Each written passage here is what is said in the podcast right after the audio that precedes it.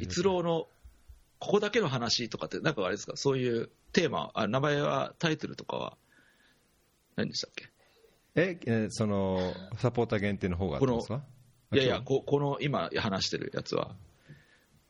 いやいつもね、あのいやこう今、録音されてるのか、まあ、いあのいいですけど、あのいつもね、あれがこう急に、だからさーっと始まるんですね、あはいはいはいいつこう、いつ打ち合わせで、いつこう始まってるのかがわからないのが、この、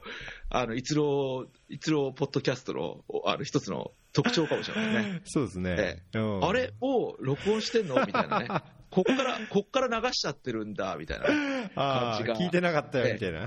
準備してないよって。僕、あの打ち打ち合わせの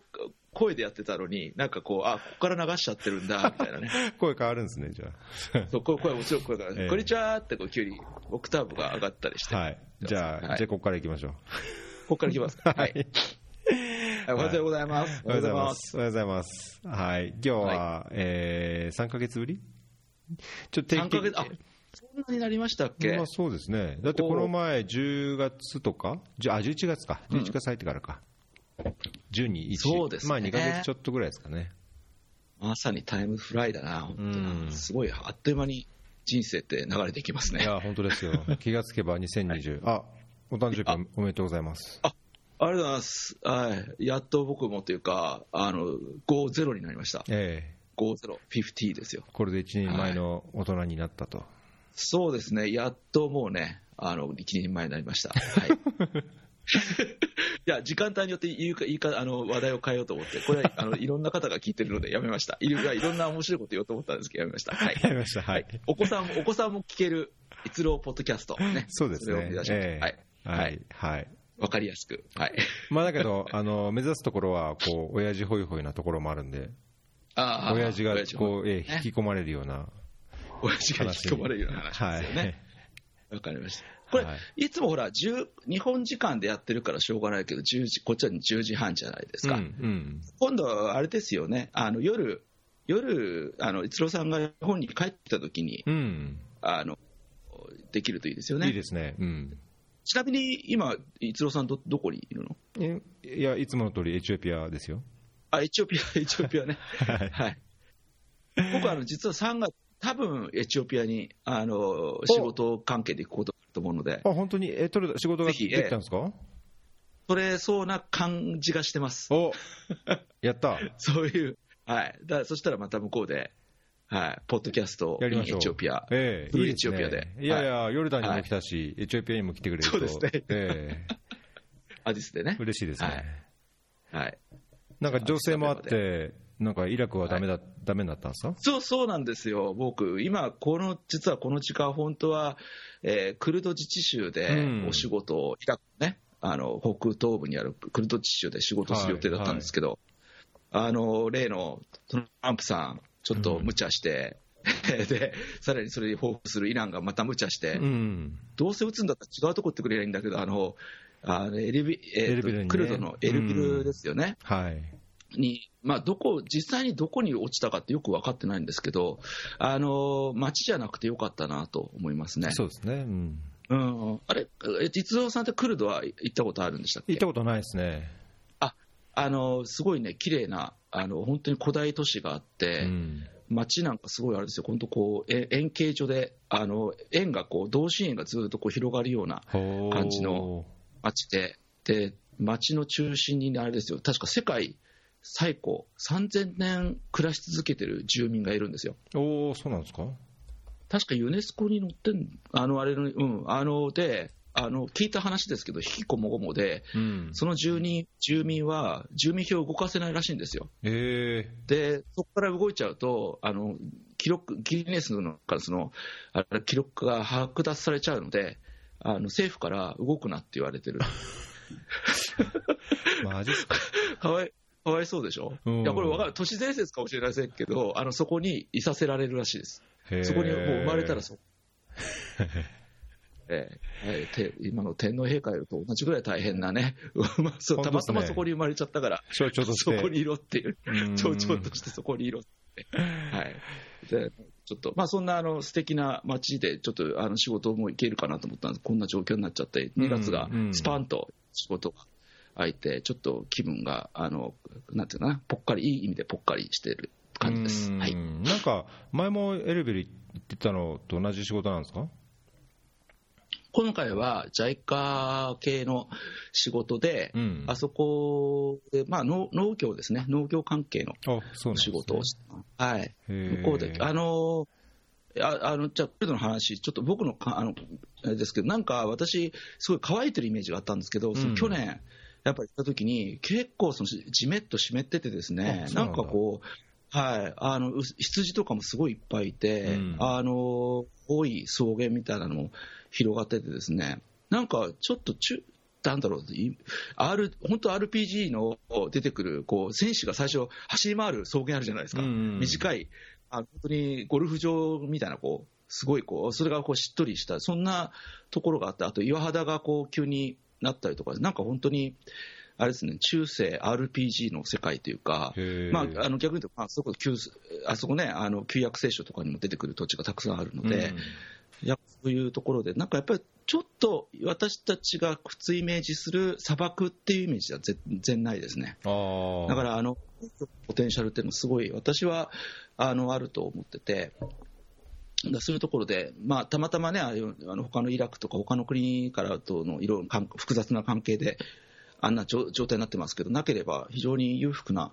土地なんだろうなとは思いますよね。確かにね、はい。なんかこうイラクの下の砂漠の方と違って、うイランのあの山あいのところに近いから、そうそうそうですね。また水資源もしっかりあるそうですね。あれば、農業もね、盛んになりなんです、まあ、町も栄えっていう、まあ、昔からそういうのがあったんでしょうけど、昔からね、あうん。だからああいう大きな都市が築けてたっていうのもありますしうね、ん。そういう意味でも国民性も非常になんか、まあ、見てて面白くて、言葉も実はね、違う言葉を使っててなんていうところ、なかなか日本だと、日本からでは見えない、あれですね、日本だとどうしても中東、ね、あのひげのおじさん、うん。ね、こうターバン巻いてみたいなね、そうね。れ、インドだよみたいな、なんか日本人でぐちゃぐちゃっとしちゃってるじゃないですか、なんかこううんなんかアラブとか、あなんかだからそこら辺のところが、向こう行くと、実はもっと細かいところに分かれてるっていううん。感じですかね、やっぱりだからこそ、ちょっとこう外に出て、自分の知らないところに行ってみるっていうのは、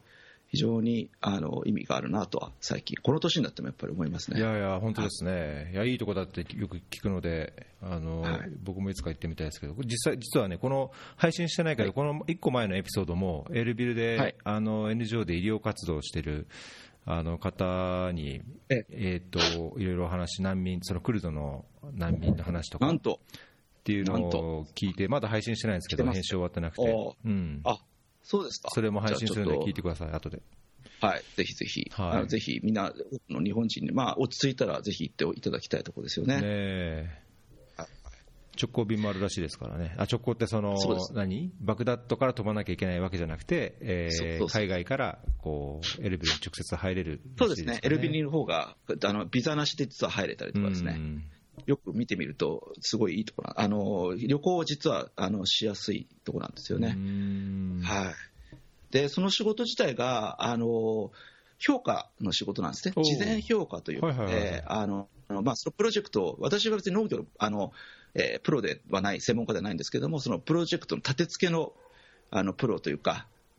ではあるので、うん。それでそれを、まあえー、と評価を、このプロジェクトをやるべきか、やらないべきかっていう、まあ、やることはもうもう大体決まってるので、うん。やらないっていう選択肢はまずないんですけど、じゃあやるとしても、どうやったら、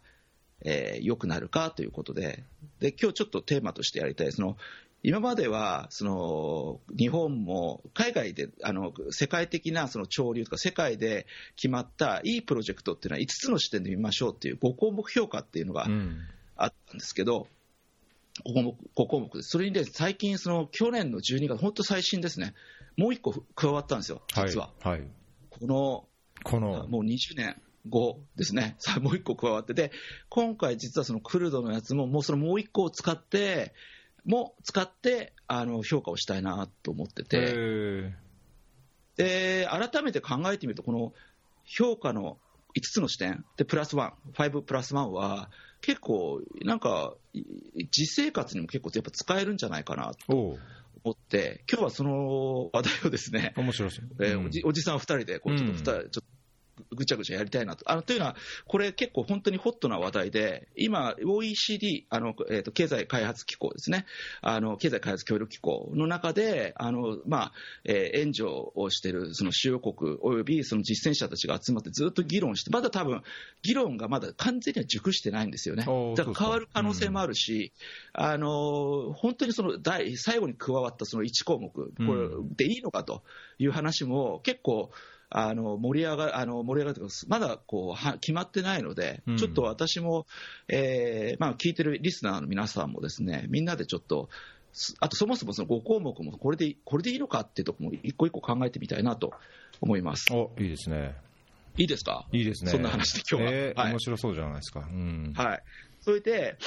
もしあの今聞いてる方いるかいないか分かんないですけど、まあ、聞いてた方は、えーと OECD で、えー、英語が分かる方はですね、エバデュエーションクライテリアって言ってください。うん、評価、もしくは日本語でも、えーと、OECD で、えーと、評価項目、評価5項目、5, 5は5です、数字の5ですね、5項目って入れるといろんなサイトがあるので、うん、それでいろいろ、えーまあ、解説をしているので、それをちょっと見ながらいくといいかなと思います。で、あの、私のところも、もし、えっ、ー、と、よかったら、あの、高橋一郎さん、パソコンつながってます？つながってますよ。つながってます、はい、じゃあ、OECD の、あの、エバリエーションクライテリアって入れると、あの、エバリエーションクライテリア。見てますよ。開いてますよ。見てますか ?OECD。見てますね、うん、はいはい。で、これで、あの、最初のページというか、こう出てくるのがあってですね、DAC、DAC っていうのはデベロメントアシスタントコミッティ、DAC ですね、コミッティで、うん、まあ、開発援助について考えようみたいな感じのところで、エバリエーションクライテリアっていうところで、こう、えー、自治体のところにあるんですけども、最近これがまあ改定されたと。うん、で、もともと5つの視点っていうのは、えっと、1991年、私がよく最初に92年に固まったんですけども、要はその世界中でいろんなその援助、えー、開発協力をやってると、国際協力やってると、でもこれ、何をもっていい開発協力なのかって結構人によって違うでしょうと、うん、であまりにも違うからあの日本だとですね、まあ、ついついその有識者のなんとか先生とかあの誰が言あの何を言ったかじゃなくて誰が言ったかであの、うん、でその言った人のその誰どこの所属してるかであの評価を変えてしまうっていうすごい悲しいあの人たちがたくさんいるんですけど、うん、まあ、それではだめであの別にハーバードの先生が言ったからいいとかじゃなくてですねあの日本東大が言ったからいいとかじゃなくてもともと何を持っていいものかっていうのを徹底的にやったんですね。でそれが徹底的にやってなんと5つの視点にですねあの、まあ、整理されたと。というところがあります。で、これ、今、 evaluation criteria でこう一つ一つちょっといこうと思うんですけど、私のちょっと紹介の仕方があって、ちょっと順番変えてます。で、いいねうん、はい。で、最初ですね、えー、じゃあ一ついきますね。あ、大きくやるとですね、あの relevance っていう言葉と、あと、えー、 effectiveness という言葉と、 efficiency という言葉と、 impact という言葉と、 sustainability。これが5つだったんですね。それに最近入ったのが、コーヘレンスっていう言葉が新しくありました。まあ、一個一個の言葉にちょっと意味があるので、それをちょっと一個一個、あの、噛み砕きながらですね、あの、ちょっと実生活にですね、うん、あの、会いながらやりたいんですよ。いいですね、お願いします。はい、なんかありますか、だあの題材となるこう話ありますか、例えばあのあの女子だと婚活プロジェクトとかですね、なんかこうえー、転職プロジェクトとかですね、なんかあるんですけど、まあ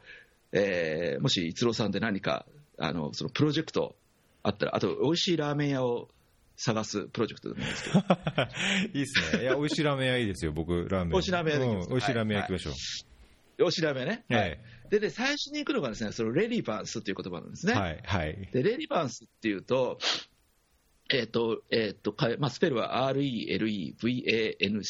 ってやつなんですけど、これ、日本語の外務省とかが訳してるのは妥当性って訳しちゃってるんですよ。うん、訳しちゃってるんですよ。言い方がもうすでにね。そこにま言い方が。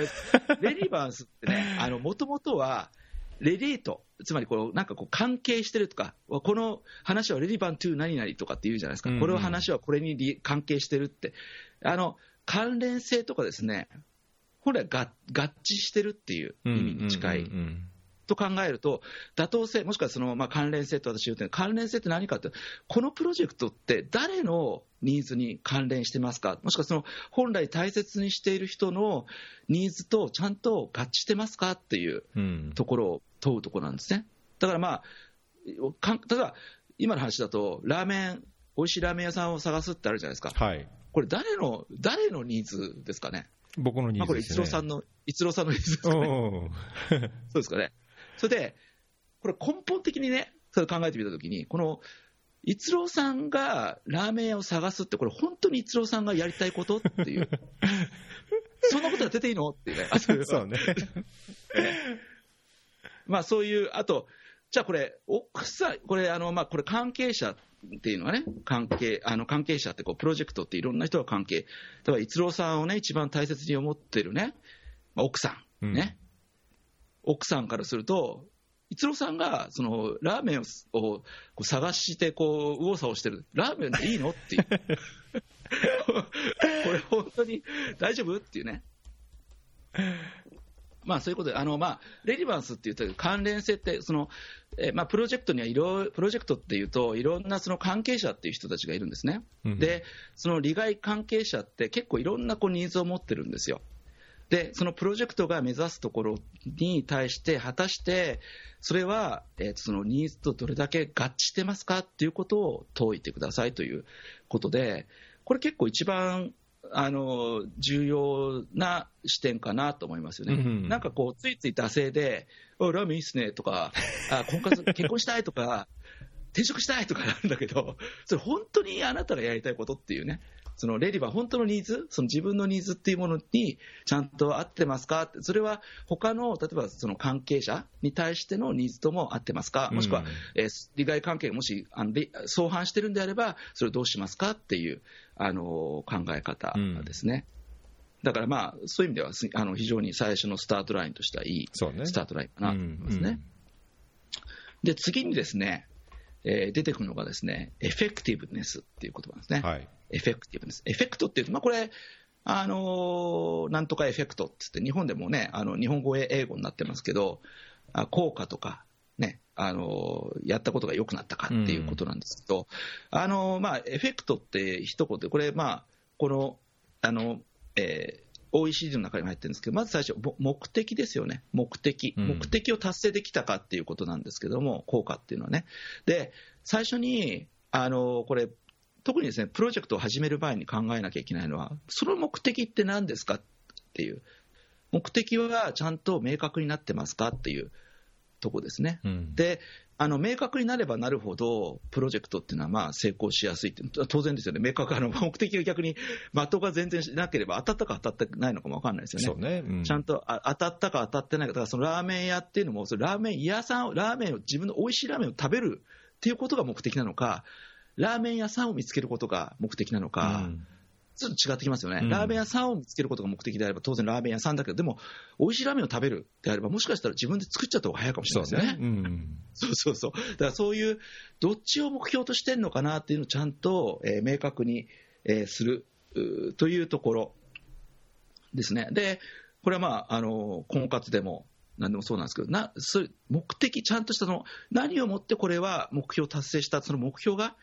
見えてるかっていうところを、うん、えーと、ちゃんとやらないと、要はあの結婚相手が、相手結婚してほしいというその人が目の前に現れるところまでがエンドなのか、それともちゃんとその向こうの結婚した後のことも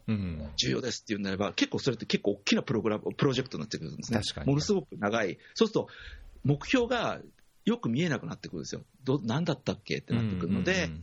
で、これのエフェクティブネスが最初に結構問う問うところは、目標をちゃんと明確にしてくださいと、うん、で夢を持っちゃいけないってわけじゃないですけど、夢は持っていいんだけど、それはその分長く、期間も長くなるし、下手すると長くなるから、目標達成ってものすごい遠くなって、でやることたくさん増えてきますよということになりますね。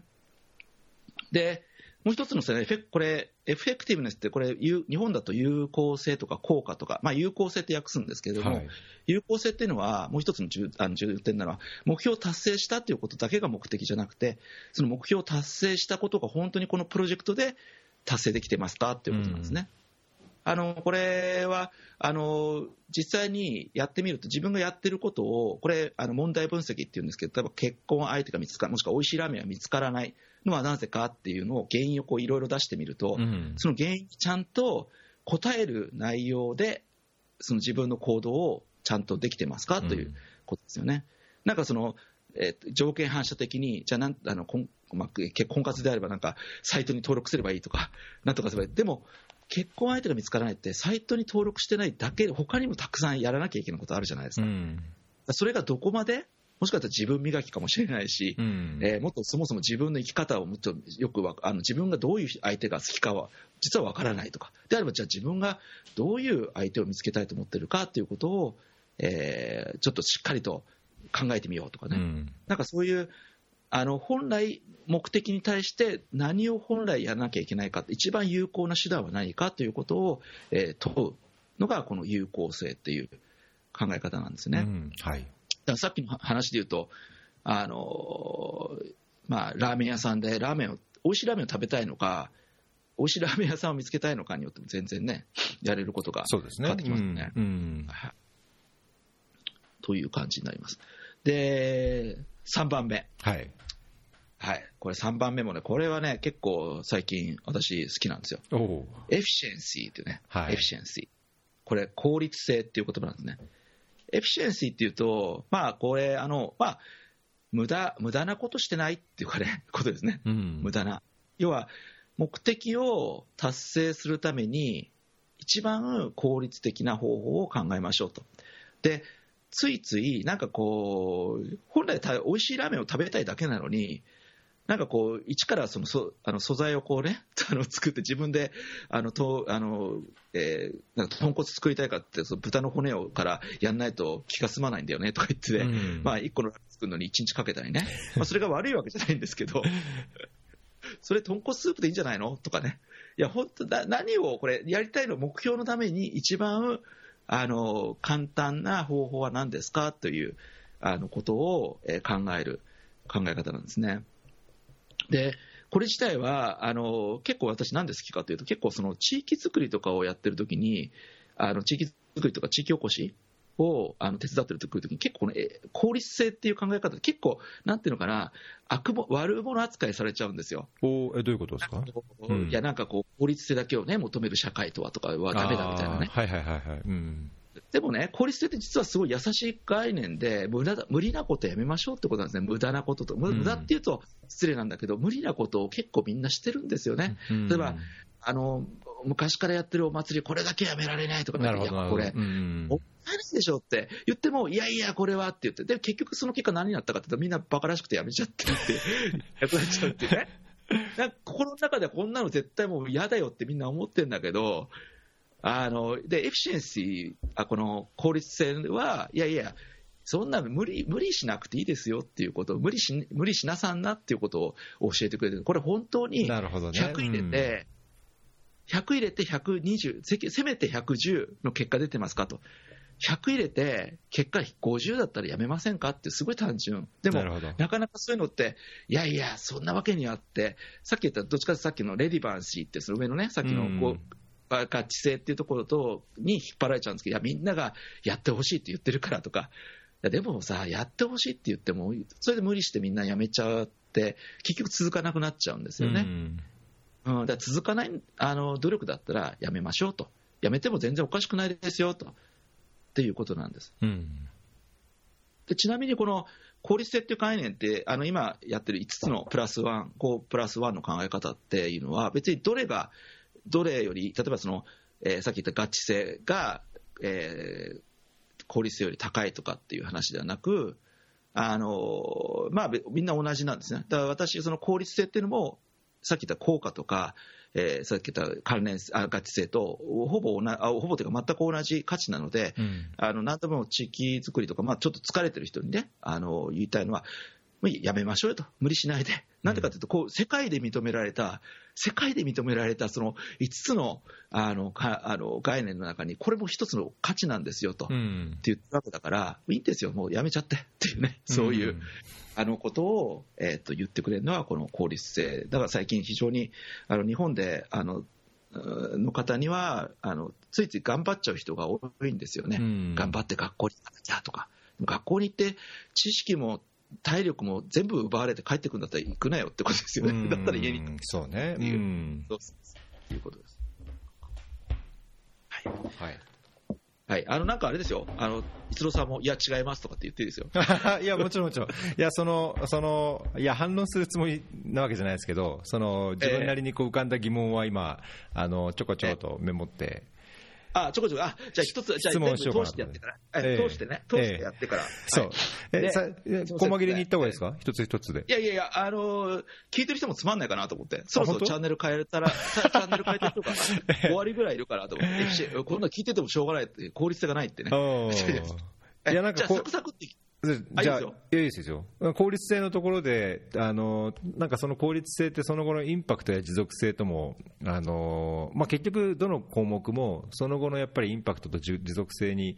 どう影響するかとか、まあ、あの、個々の項目。その話をするために、そうそうそうインパクト、言った方がサスナビリかなと思って刺さってやります。すみません。長いですよね。いやそんなことないですこれ話したかったんですよ。じっくり、じっくり言ってくださいよ。じっくり、大丈夫えです。ーですよで、あ、ごめん。で、じゃあ、あの、刺さっていく。で、うん刺さっていきたいんですけど、次のインパクトも実は面白くて、うん。効率、さっきとちょっと質問に逆に答えちゃうんですけどね、ええ、え効率性、効率的に生きていくとどうなるかっていうと、なんなんですかね、結婚もしなくていいし、うん何何何まあ、何もしなくていいんですよ。え。うんだ。からこう、もう生きて、食べて、寝て、で自分だけが、まあえー幸せ、まずのいれいいと。でも、インパクトってそれを超えるね、自分の殻を突き破れっていう考え方なんですね。つまり、あのそのプロジェクトである、その先、それでいろんな苦労するじゃないですか。うん。例えばさっき言った、もしかしたら婚活でなんかすごいあって、騙されちゃうかもしれない。なんかすごい高いお金払って、なんかやって、なんか実はあの自己啓発セミナーだったとかね、あの笑えない話ありますよね。うんでも、それって悪いことじゃないですよと、そこからね、学びがあったり、もしくはその、まあ、婚活ばっかりでちょっと申し訳ないですけど、婚活セミナーであった同性の友達うん。がたまたまできたと。で、実はその人と、あの、新しいそのビジネスかなんかを始めた、もしくはその人のおかげで新しいその趣味の世界に入ることができた。うんこれって素晴らしいことですよね。うんこれってさっき言ったその無駄な動き、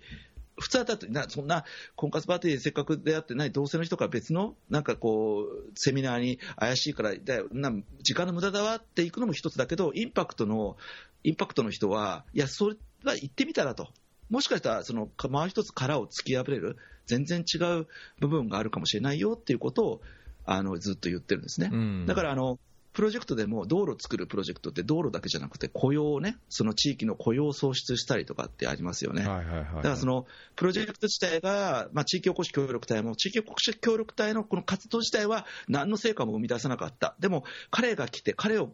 が頑張ってる、汗をかいてるを見て、地域の人たちが、やっぱ俺もなんかやんなきゃいけないな、変わった。これって素晴らしいことですよね。うんまあ、そういうところを見ましょうっていうのがインパクトです。で、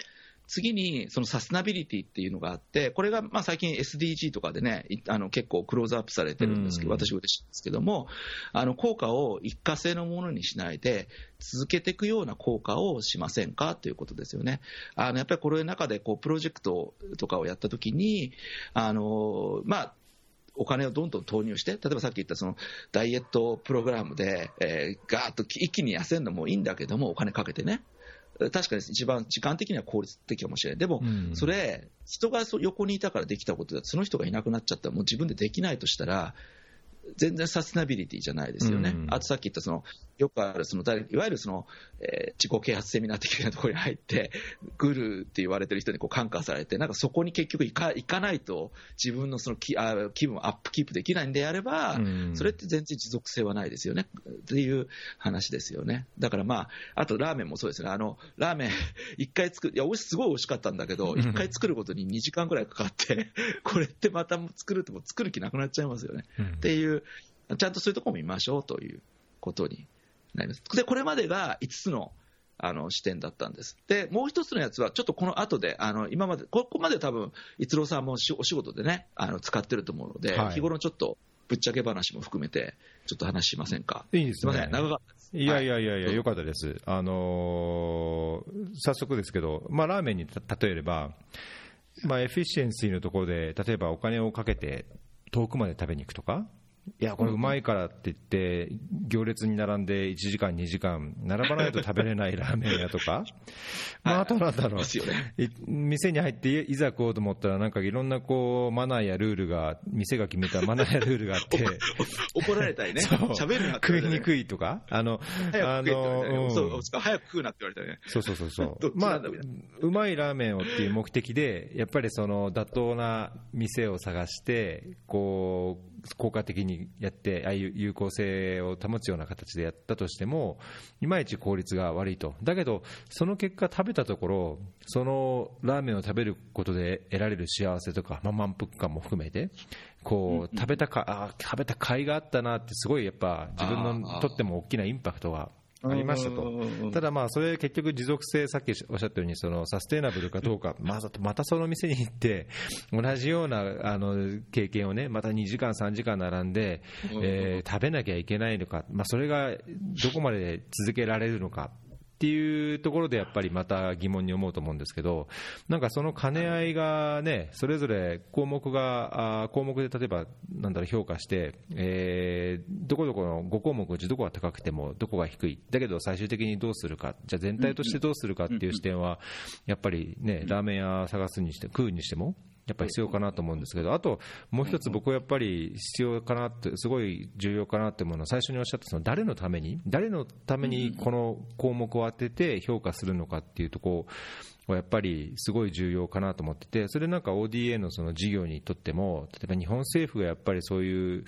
なんだろう、と日本政府にとって、実施する側にとっての視点がやっぱり強くなっちゃうのか、受益者にとっての視点がどうかとか、ね。だ例えば、桜を見る会を5項目評価したときに、おそらくその安倍政権としては、いやええ、その支援者を呼んでね、うちわの仲間を呼んでやるっていう意味で妥当性も高く、有効性も高くかつ税金でできて効率性も高く、でインパクトとして再選されて自分の政権を維持するっていうインパクトも持続性もすごい。どれも高くて高評価になると思うんですよ。うん。だけどうん、国民視点から見たら、あのちょっと待って、妥当性そもそもそれあんの？っていうね、言ってる建前とも違うし、で有効性だって効率性だってね、税金の無駄遣いだし、いや、インパクトって別に我々の生活にインパクトもないし、税金食食い潰されて持続性なんかないじゃんっていう、やっぱりその誰が誰が誰のためにやってる事業で、えーっていうその視点っていうところが、やっぱりそこがなんかアカウンタビリティを保つ上で、この5項目をちゃんとその事業に適用してみるっていう意味で、その必要なのかなっていうのを、ね、僕なりには思うところなので、この6項目目が、じゃあ、さらにそこにどういう視点を加えて、あの項目を加えて、えーさらなるその公平で公正なあの、まあ、事業というか、効果のある事業をする上で、そのコーヒアレンスっていうのがどういうようはいな。プラスアルファになるのかなっていうのは興味関心あるところですけどね。じゃあ、先にじゃあコーヒー、今の話、すごいよよあのよく私たちもする話なんですよね、そのうん。5項目の,、のそのこう関連性って必ずあのあって、あとそうこ今回初めて聞いた方にもお伝えしたい、別にこれ、5個全部上げろっていう話じゃなくて、どっかが上がると必ずどっかが下がってしまうっていうのが、この5項目の、まあ、あの面白い。だからこう最終的に評価ってやっぱりその見る見方によってもうガラリと変わるっていうことをうん。あの教えてくれるし、あのまあ、そうだからこそ謙虚にならなきゃいけないっていうあところなんだと思うんですよね、うん。評価する側もあの本当に評価させていただいてあので、それで一緒に価値を見ていこうというところになります。でさっきの桜の会も含めて、その見方によって、あの要は今、対立とかが起きてるじゃないですか、うん。いろんなところでね。うん。で今の話聞いては、だから次が出てきたのかなと思うんですけど、その6つ目のその12月、去年12月にあの入って、今、あの OECD がこれ、新しい考え方ですよということを言ってるんです、そのコーヒーレンス。で、コーヒーレンスって、えっと、日本語でそのまま、えっと、COHE、RE、NCE なんですね、コーヒーレンス。コーはどっちかというと強調するココーペレーションとか、コーポレートとか、みんなでこう何かをやるときに CO ってよく使いますよね。うんで、ヘレンスっていうのは、あの、まあ、い継承するとか、まあ、そのヒエレントっていうかっていうと、それをまあ、和合したもので、で、そのまま訳すと一貫性なんですよ。一貫性。はいただ、一貫性って聞くと、これまたこれ、多分外務省のことだから、多分一貫性って訳したんじゃないかなと思うんですけど、僕、一貫性って違う、あのまたね、妥当、さっきのレリバンスの妥当性って、僕は誤訳だと思うんだけど、あれと同じぐらいに、あのこれ、ちょっと一貫性で、あのもうすでにそれって、あのさっき言った関連性でやってんじゃんって話じゃないですか。うんでも、もともとのこれ意味は、あのこれ、なぜこれ考え方が出てきたかをするするとですね、これ、それ SDG とちょっと関連してるんですよね。うん、SDG ってあのサステナブル・デベロメント・ゴールですけども、さっきおっしゃったように、いろんな人たちが分断して、勝手にやってちゃだめだよっていうことなんです。うん、何か、まあ、企業も NGO も国民も国家も、まあ、いろんな人たちが一つの問題をか解決するためには、お互いにああでもない、こうでもないって言って、バラバラのことやってちゃだめで、コーヒーレンスっていうのは、お互いに協力を協力をして、継承して考えを、継承というか、えー、と未来、横だけじゃなくて、えー、と、過去から未来も全部継承して、長いスパンで、その、えープロえーじ課題を解決していきましょうっていう考え方で、そういう事業になってますかということなんですね。うんまあ、よく読むと。で、これで、要は、あの、プロジェまあ、例えば、JICA で、例えば、JICA さん、JICA でよくプログラムって言うんだけど、自分のやってることだけでプログラムって言ってるケースがすごい多いんですよ。うん、で確かにね。他とのドナーとも、じゃあ、で、ドナーコーディネーションなんですね。コーディネーションというのは、まあ、なんつうの、お互いの芝生には入るのやめましょうねっていうレベルのものであって、あんまりその、一緒に本当肩組んで、いわゆるスクラム組んで、やっていきましょうって、なかなか、いや、あのありますよって、例外ありますよって言ってくれるんですけど、はい。嘘嘘とは言わないけど、やらないです、あのっていうかや、やりたくないはずなんですよ、だってお互いみんな考え方も違うし、あのね、予算のあれもで9月始まるあのとこもあれば、くだらないですけど、4月からうちは4月からなんでっていう理由で、プロジェクトがじゃあうちはやりませんとか、そういう正直言うとくだらない理由で、うん。あのプロプログラム化を避けたりするケースも、現場でよく私は見聞きするので、うん。でそうなると、大きな課題って解決できないんですよね。うんだそれを、まあ、コーヒーレンスってすごい、私、ある意味、私たちチャレンジしてるあの話で、社会が分断され、大きな目標をえみんなで共有できない時に、あら、このプロジェクトは共有できてますかと、それを一貫して、えーまあ、その共同、だ私、共同一貫性って訳そうかな、勝手に訳そうかなと思ってるんです。うんうん横でつながって、えー、とこう共同一貫性を持って、まあ、あのやっていきましょうということですよね。うんはい、で、うんあどうぞどうぞ。いや、なんか僕はすごいこれしっくりきて、まさにもう来るべくして、おっしゃる通り、多分来るべくして来たっていうのもあるし、逆に実務者的にはこうチャレンジングになるところもあるのかなっていう印象はあるんですけど、なんか例えばね、あのまあ、なんかすごい仕事の話になっちゃうけど、いいあの話。水って、水ってなんだろう、こう水の資源をうまく有効活用して、じゃあ、その飲み水、みんながアクセスできるようにしましょう、あるいは余剰があれば、その農業、考えに使いましょうとか、あるいは広く、もっともっと広く見ていくと、その水資源として水力発電とか、まあ、まさにね、化石燃料を使うんじゃなくて、そのあの水力発電でより、えー持続的に、かつ効率的にその電力を発電していきましょうっていうことで、水っていろいろ見方があって、いろんなセクターとやっぱり関係するんですね。で、はいはい。まあ、飲み水に限定したとしても、結構飲み水も、例えば保健、人々の健康に関係するし、あと栄養ですね、ニュートリションにも関係するし、いろんなところとやっぱりね、連携する必要があるんですよ、うん。なので、そういうところで、いや、水は水でこうやってます、ニーズがあるからって言っても、例えばじゃあ、町に水があっても、学校に水がなければだめじゃん、その学校に行った水がなければ、今度、じゃあ児童、生徒が学校に通えなくなるとか、あるいはトイレね、えー衛生上のその問題があるとかってなるので、じゃあ、教育とも連携しなくちゃいけない、保健とも連携しなくちゃいけない、じゃあ、その地域の水、給水を考えると、じゃあ、どこのセクターとどういうふうな連携をして、同じような目標を達成するために、どうそのコーヒーレントなうん。えー事業を、えーえー立案して実施できるかっていうのは本当にね大事なところなので、あのまさにこれがなんだろう主流化していって、えー、例えば JICA で言ってもね、部署が分かれてるから、別々にその重点分野を作ったり、方針を作ってやるふうになっちゃうと、結局ね、水やってるのに、これ水やってんだったら、じゃあここに教育入れたり、保険入れたりすることでもっと相乗効果があって、もっとそのいい授業ができるじゃないかっていうのは仮にあっても、やっぱりできないことがあると思うので、それこれがね、その事業の立案と計画において、よりこう主流化されていくっていうことは、非常に大きなあれだと思うんですよね。で、なんか 僕的には、あのコーディネーションとか援助協調とかっていうのは、あの僕的にはできてないとも言えないし、できる可能性はあるとは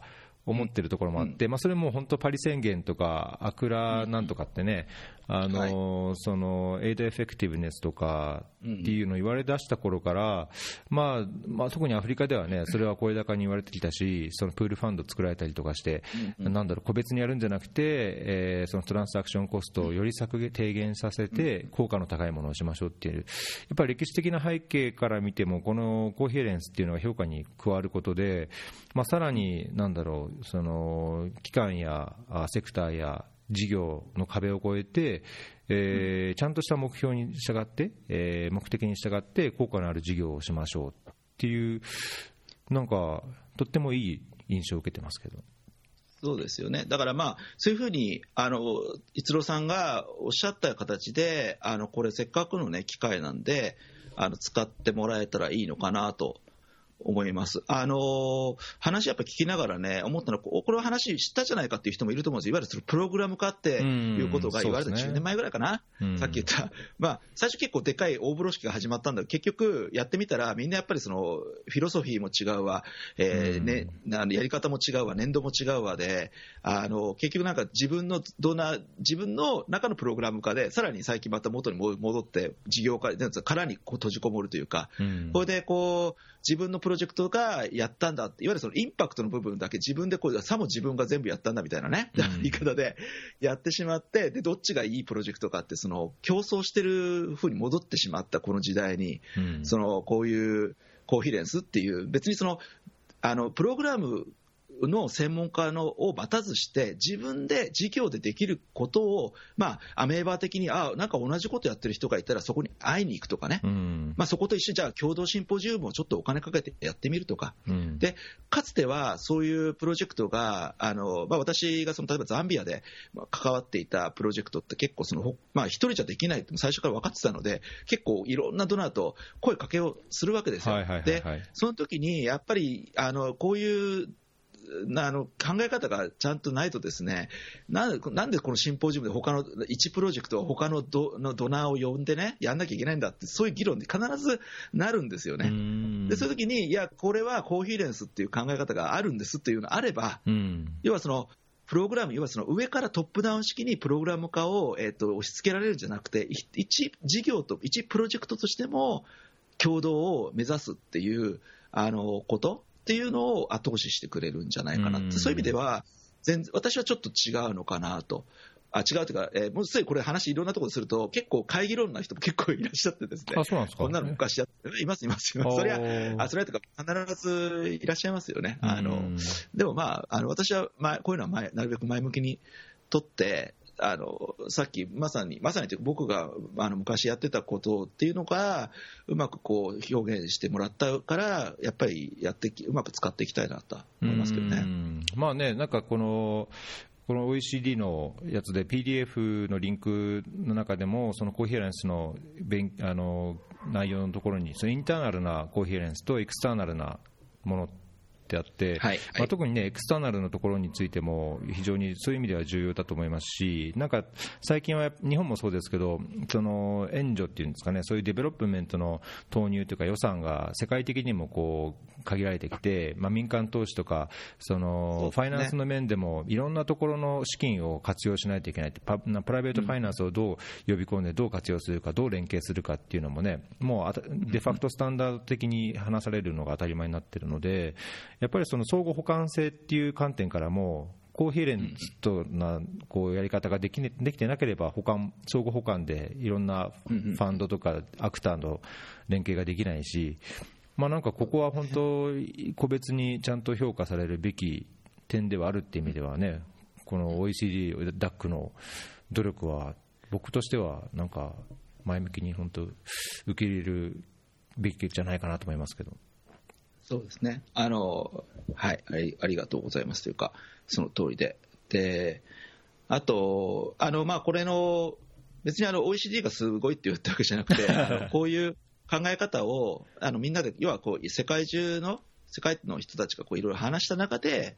あのこう決まってくる、そのプロセス自体を僕はすごいレスペクトして、で、何度も言いますけど、これ書いてあるんですけど、プリンシプルっていうところも書いてあるんですけど、別にこれに、あの、こう、メメカニカルに、これこれを単純にこう当てはめていい悪いって話じゃなくて、まあガイドラインとして使ってくださいと。で、なんかね、ヒューミリティって言葉もどっかで使ってて、要はその謙虚さっていう、私はこれ言葉も結構好きで、なんかその評価っていうとこうだ、上からね、相手をこう評定してやるっていう、こう、っていう、なんかそう、日本でもこう批評、さっき言ったその有識者っていうことは僕はあんまり好きじゃない、好きじゃないってあんまり大嫌いなんだけど、よく、これでまた敵作っちゃうから、いやいや。先生、いわゆるさ、その先生っていう人たちが来てさ、なんかその、じゃあその先生っていうその、ね、あれをこう剥奪したその人が言ってることってその、ね、誰が言ったかを抜いて並べてみたら、大したこと言ってないんですよ。その で、あのー、で、そういうところに流されないで、まあ、さっき言ったその、この 5, 項5項目、6項目っていうあのところをしっかり自分の中でかみしめれば、これがさっき言った、今、今、それは世界スタンダードとなっている考え方なので、まずそれで自分のやってることを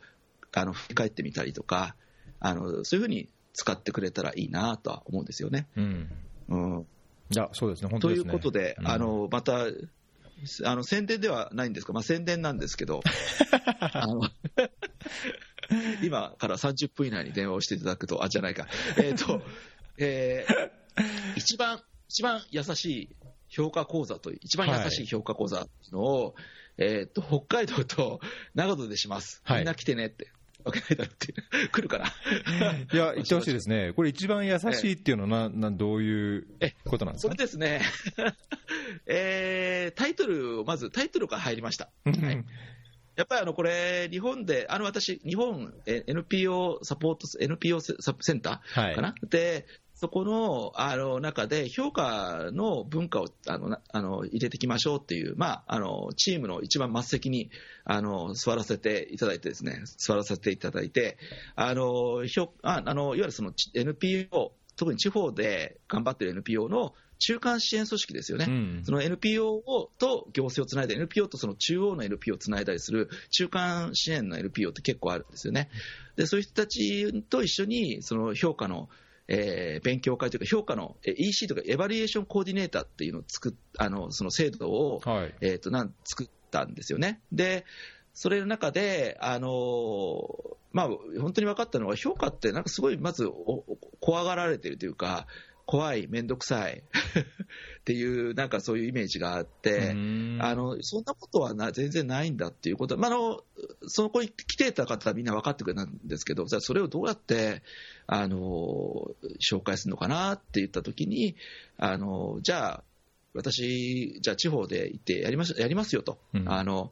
私のような、まあ、あの、なんていうんですかね、全然学問的に別に評価をやったわけではないんですが、現場で評価で、えー、行って、いろいろこう、いろんな先生からも問やされながらですね、うん、あの、現場でいろんな方、いろんなレベルの方に、まあ、評価って何かっていうのを説明しながらやってきた人のやっぱ強みってやっぱあるんですよね。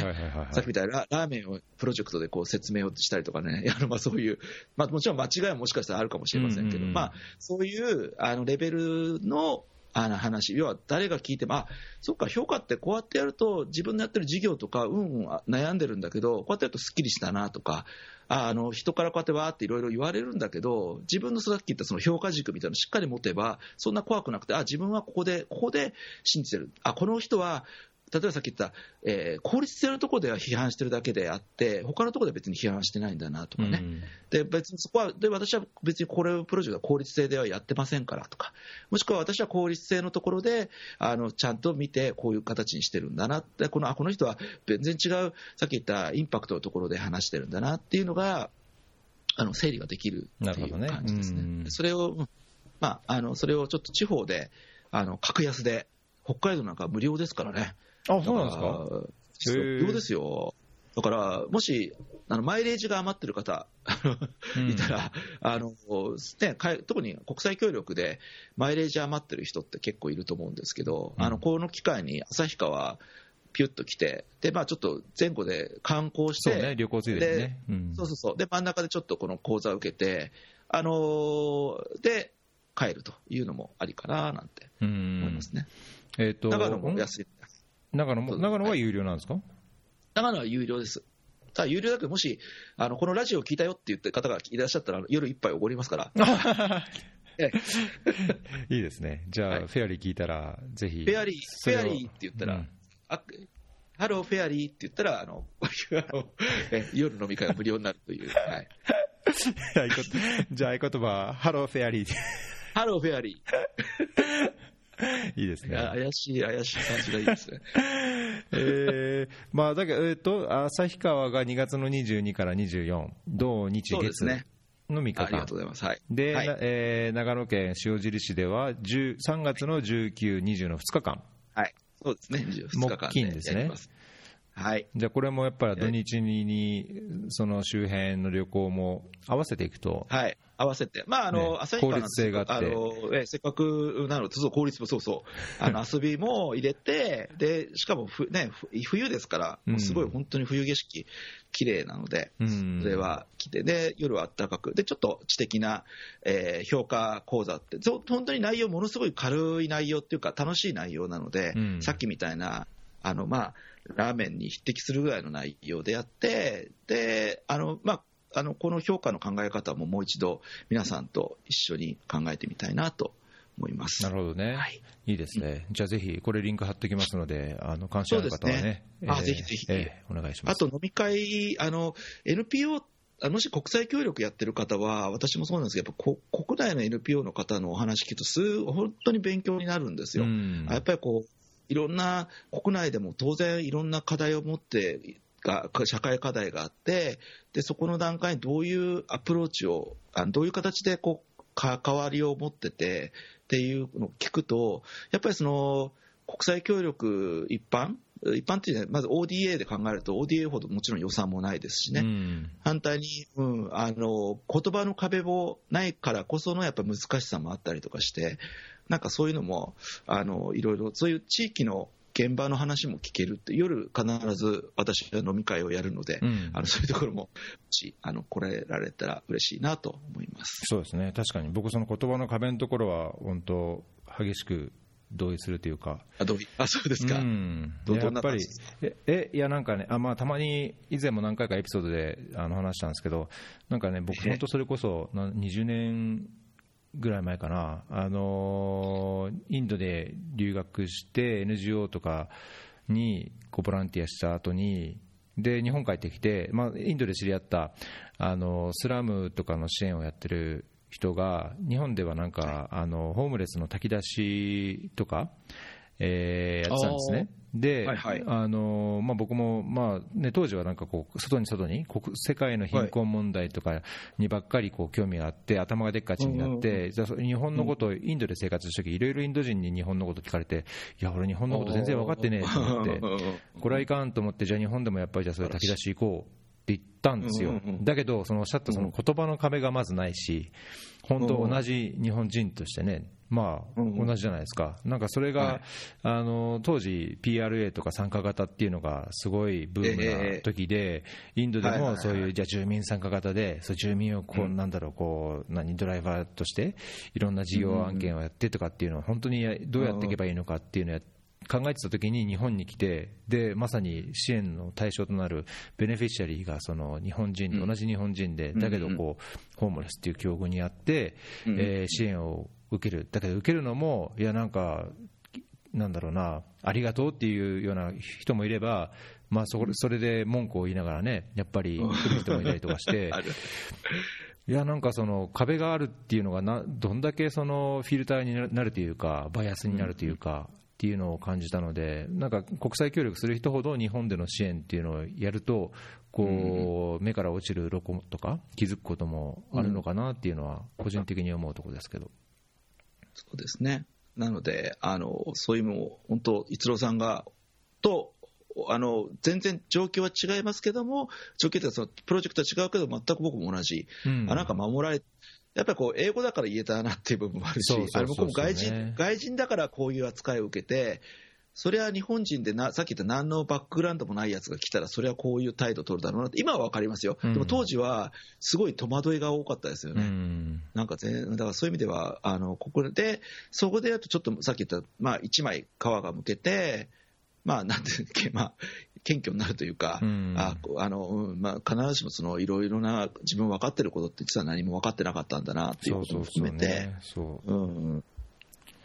う。なんですよ。すね。うん。はい。だからですね、ああと一応、ああの、スター・ウォーズ9の話、スター・ウォーズ次に、ない。見ましたか？9、あの見ました。ネタバレちょっとやあの、ネタバレはなしですよねええお願いします。あのね、あれなんですよ、ダース・ベイダーってルーク・スカイウォーカーのお父さんだったんですよって、それは知ってるんですよいや、いやまだ見てない、3、4見てない人もいるかもしれないですね。それはちょっと失礼しました。え3が。P、P してるピーしてる。そはいれは知ってるでしょ。ええ知ってるか。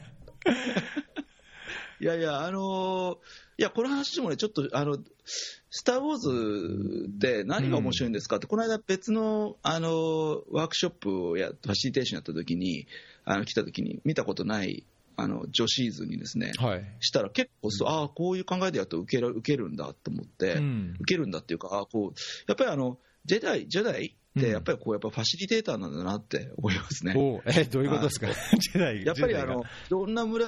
なんかあの、これ通して、そのナインを通して、ナインって結構いい、私にとってすごい、まあ、納得感のある終わり方なんですよ。みんながこう、まあ、ちょもう一回も調和に戻るというか、うん。エイトがどちらかと終焉と始まりなんですけども、うんうんはなんかナインはこう調和なんですよね。でその中でやっぱりその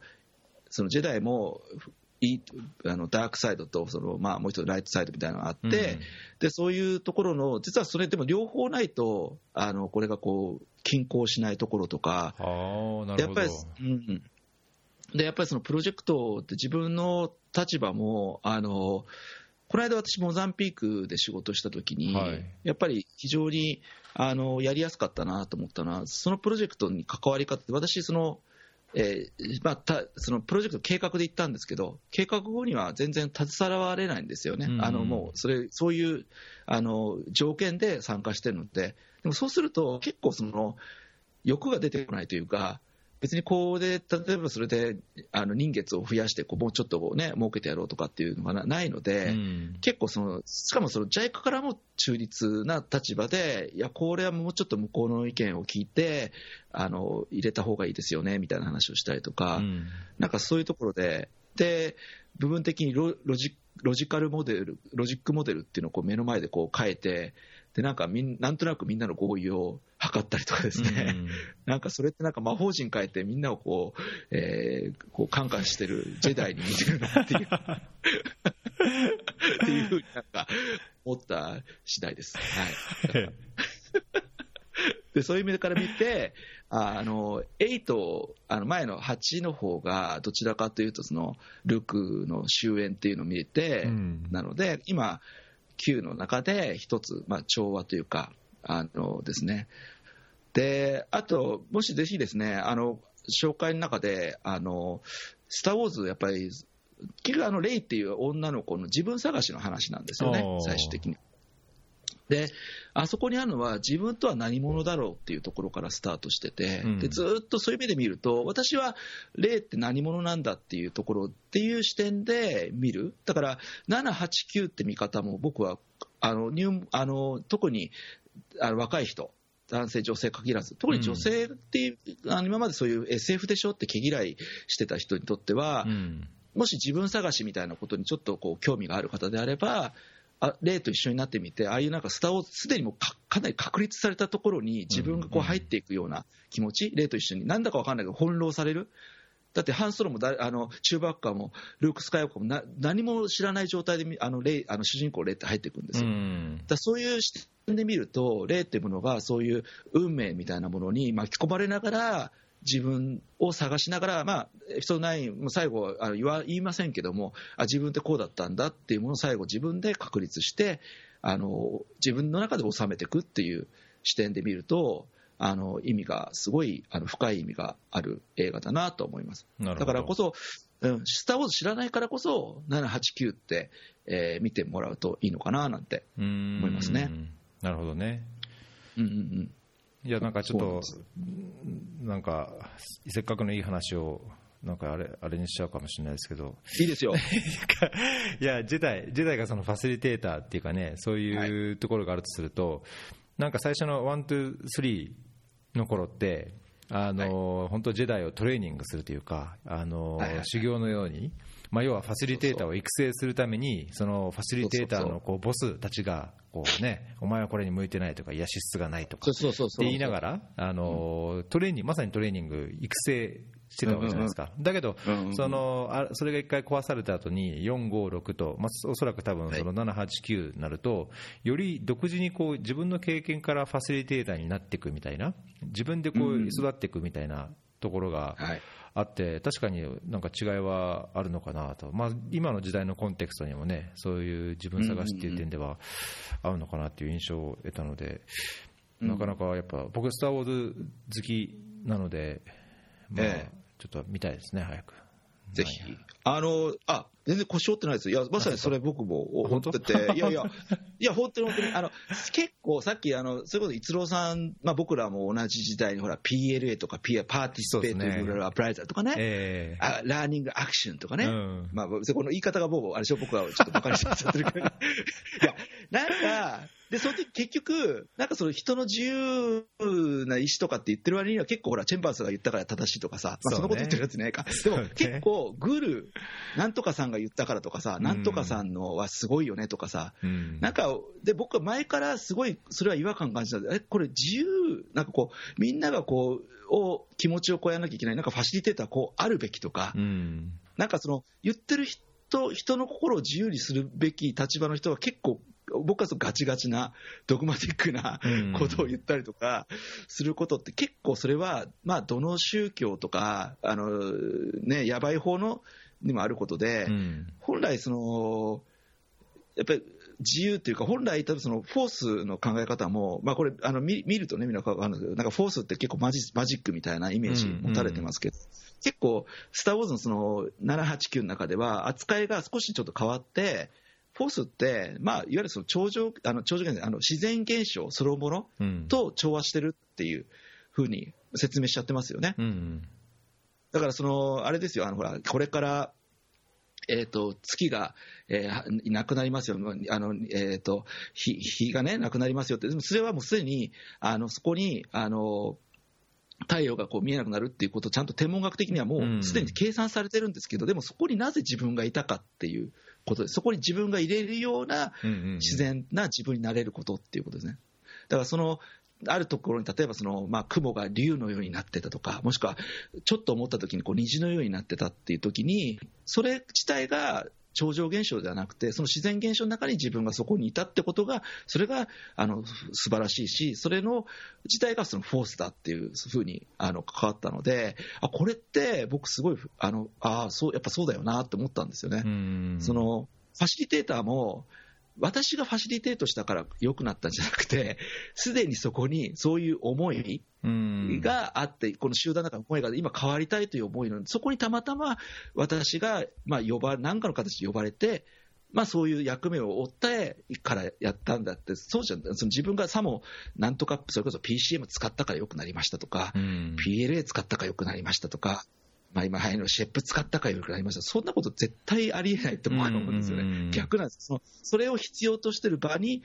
そこにたまたまそういう手法がピタッとあったと。で、それはなぜか分かんないけど、そういう不思議な、え関係の中であのあるんだよと。だからそんなにこう力まなくても、あの学校みたいなところに行かなくてもね、もともとあるっていう、まあ、逆にその、まあ、今度は私は教える立場なので、うん、謙虚さをやっぱり忘れちゃいけないというか、私があのそれを感化してやるとか、私が何かをしてやる、うん、その考え方自体が実はそのファシリテーションや、そのまあ、さっき言ったジェダイの考え方と全く実は反するものなんだなっていうことは、あのその1、2、3とその7、8、9の真逆の映画化れかかったってね、うん。あのありますよ。なるほど、はい。い、や、なんかいいですね、面白い、深いところがありますね、でさそこでねそれを聞いた上での、なんだろう、はい。は反論になるのかな、反論に近いのかもしれないですけど、例えばそれそれこそ昔はその参加型とか、あのいや、プッティング、The Last First、プッティング、The Last あ First でしたっけ、まあそういう、はいね、やっぱりそういう流れというか、傾向というか、潮流がありましたけど、ここ、なんだろう、10年ちょっとぐらい、あのもう15年ぐらいかな、あまあ、ノーベル賞も取ったけど、それ三好さんが、あのん？っていうと思う、そのインパクト評価みたいな、はい。あの CRT とかね、その客観的に事実に基づいて、そもそもそれに本当にそういう有効性があるのかどうか、はいその統計学上、優位な結果がちゃんとあるのかどうか。っていうのも今はそのなんだろうよって立つべきところであると。はい。いう視点もやっぱ一つであって、例えばそのさっきおっしゃったようなファシリテーターとかなんかアプローチとか何かの手法が適用されて、せ何らかの成功があったときに、まあ、おっしゃる僕は多分感覚的にはおっしゃる通りそのそれがもともと求められて、そういう土壌があって、環境があったからこそ、そううまくいったっていうのは一つとしてあるとは思うんですけど、じゃあそれを、あのじゃあ同じような境遇にある国や地域や人が世界にいて、より効率的に、効果的にその問題を解決する、課題を解決する上では、どうしたらいいのかっていうのをまあ判断する一つが、多分インパクト評価みたいないろんな手法だと思うんですね、そのレプリケートするために、じゃあ本当にそれが効果があるのかどうかっていうのを、まあ客観的事実に基づいて評価、考えてみましょうっていう、でそうすると、なんだろう、またどんどんガチガチと枠にはめるというか、あーね、か単純なそのい薬の効果あるなしとは言い切れないにしても、それでもやっぱり同じような、そのこうすればこうなる、これには本当に有効性があるっていう、まあ、ものをインパクト評価としては多分作ろうとしている側面があると思うんですけど、うん。まあ、それはまたね、新たな時代のこう枠組みを作るというか、こうあるべき、ね、これだからこそいいみたいなものが、また違う形で出てくるので、なんかそれはいたちごっこのように、なんかね、MDG の後にやっぱり SDG が来て、やっぱりみんながこう向かうべきものがないと、みんなこう、あたふたしちゃうみたいに、はい。えー なんかい形を変え、あるいはそのいろいろ科学や、えーなんだろう、いろんな評価の結果のこう積み重ねの結果、新たなるものはなんかまたおいおいでいろいろ出てくるのかなと、新たなるその時代の枠組みというか、こう人をこう押し込めるものっていうのは、どうしても出てくるのかなと思っちゃいますけど。いや、あの、な、なんか今日、話としてはすごい僕、ズッパンズパン来てて、実は僕の今、右、いや、本当ね、すごいですよ。やっぱこの、これシンクロはしてます。うん僕のね、実は右手に、今、右手で持ってる本が、うんまさに、いや、ちょうど読んでるんです、今。それあが、えっと、貧乏人の経済学って言って、はいはいはい。それこそあのバナージーとディフロという人のね、まさに Poor Economics ってやつなんですけど、うん。これがまさにその RCT とかをやってらっしゃる先生方の、あの、まあ、すごい、あの、これこそフェイスブックでちょっと誰かが紹介してて、あの、そのディフロさんの言ってることあ、面白いなと思って、うん。観察もっとしましょうということですよ。でうん、うん僕、RCT じゃないと思うの人と知らないで読み始めたんですよ。あ、そうなんですか。結構あるし、そうそうそう、あ僕、でこう見えて勉強しない男なので、ごめんなさい。すみません、あんまりべでああの久しぶりにあの経済学っていうか、この本を読んで、いや、面白かったし、あの RCT に関する僕、ちょっとあの、へ偏見をちょっとこれ読んで、ちょっと、あの、ちょっと、なんつうの、あの元戻ったというか、ああ、の、本当ですか。えーはい、あの別にこのバナージ・デュフィロさんが考えてるのは、僕と同じレベルのこと、うん。レベルというか、うん。あの、観察しろってことなんですよね。うん。あのあの闇雲に学校教育をやれば、例えばその就職率が上がるとか、そういうわけじゃなくて、もしくは、えー、と学費を下げれば学子供が来るとか、そういうあのその直感で、その直感というかこう、自分でこう凝り凝り固まったところにやるなと、うん。ちゃんと何が起きてるかをやるために、さっき言ったその何、例えばそのある、えーとそのえーなんけ虫下しを飲んでもらうときに、そのちゃんと教育、かんそれをちゃんと教育すれば、お母さんたちは分かってくれるはずだって言っても、実はそれでは全然分かんなかったりうんしますよと。でそこに実はその経済学の理論を入れて、やっぱり保証のえー考え方をやって、だからじゃあ、豆を一緒に割りますよって格段に上がったりして、でそれは単純に彼らは何も考えてるわけではなく、いろんなそのえー日頃の周りのその環境で、えーとまあ、何が一番自分にとって得な考え方かっていうのをやっえー考えてやってるんだと、うん。だからその RCT っていうのは単純に虫下しを出せばっかあの学校にみんな来るからみんなそれをやれって、それはなんですかね、えー、とすごい早がてにした RCT 自体をすごい、まあ、あのすごいなんていうかね。あ、ちゃんと理解してない考え方ですね、でうん。彼らが言ってるのは、その中に人間のその行動の行動経済学です、行動のそうですね。うん複雑さを、えー謙虚に観察しなさいっていう、うん。でそこにから見だ編み出される新しい政策、もしくは戦略を考えましょうっていう考え方で、あ僕は非常にあのロジカルであのいいあのいいなっていうか、そうだろうなとは思いますよあそうですか。あ彼らが言ってるのは単純に何かをやって発見したらそれをそ外に出せっていうのは、これはね、逆に言うとババカなポリシーメーカーたちが そういう使い方をするから、そうなるんですよ、じゃあ、虫下し全部配っちゃえばいいじゃんって、いや、そういう話じゃなくて、学校に来ないのは、別に親がバカだか、なんとかではなく、いろそういう深いいろんなな問題が絡み合って、でそこはたまたまその虫下し、そのお腹をね、壊してしまうっていうところがあって、そこにちゃんと政府がちゃんとお金を入れないと、あの変わりまあの変わりませんよっていうことを教えてくれるというものかなと思って、っていうのを改めてこれ読んで、ちょっとあの見見直したじゃないですけど、見直したなんて別に僕は RC のなんでもないですけど、あそっか、そういう目的でやってたんだと思って、僕なんか早がてにして、なんかこう、なんかすぐ答え、例えばなんか、まあいいか、いろいろ人、シェフやれば全部がうまくいくみたいなね、うん。そういう、そんなことを浴び出そうとしてるわけじゃなくて、何が起きてるのかっていうのを、えー、としっかり観察しましょうっていう、でそかでその中であの本当の答えっていうのを見出していきましょうっていう、もう非常にあの謙虚な、えー学問なんだなと思いました。ああ、よかったです、よかったです。いや、なんか昔、いや、インパクト評価なんて、みたいなこと言そう言ってたような気がしたかだから日々、日々ね、あれなんですよ、日々勉強です。そうですね。日々反省しながら、反省しながら、えー、王兵に来てます。いいですね。まあ、ダークサイドとのバランスをこう、うまく取っていかないとね、そういうところが必要っていう。そうそうですね。だから、あのー最近は、あのーだからまあ、この間ちょっと話したかもしれないけど、結構、右脳的な、あのことで、この3年、4年はずっとやってたんですけど、今、うん。ちょっとゼロになって、まあ、うん左脳も右脳も、あの、ある程度どっちもややった感があったんで、ちょっと今年は、あの、ゼロ、50って、なんかぜ、なんか気分的にゼロに戻った感じでですね、うんなんかゼロだから、ゼロにする年かなと思ってですね、うん。なんかいろんなものを、えっとゼロゼロっていう言葉を自分の中でこう、えーテーマにして、これゼロに考えてみたいなっていう、でそうするとまた来来年ぐらいから1からまた始められるかなっていう形にしたいので、いろいろこれからも教えてください。いや、こちらもですけど、ゼロ、えどういうことですか、フラットにニュートラルにみたいなそうですすねフラットに、うん、だから初めの年よりは、もっと初めに初めにする年ですかね。うん。っていうぐらい、あ自分あの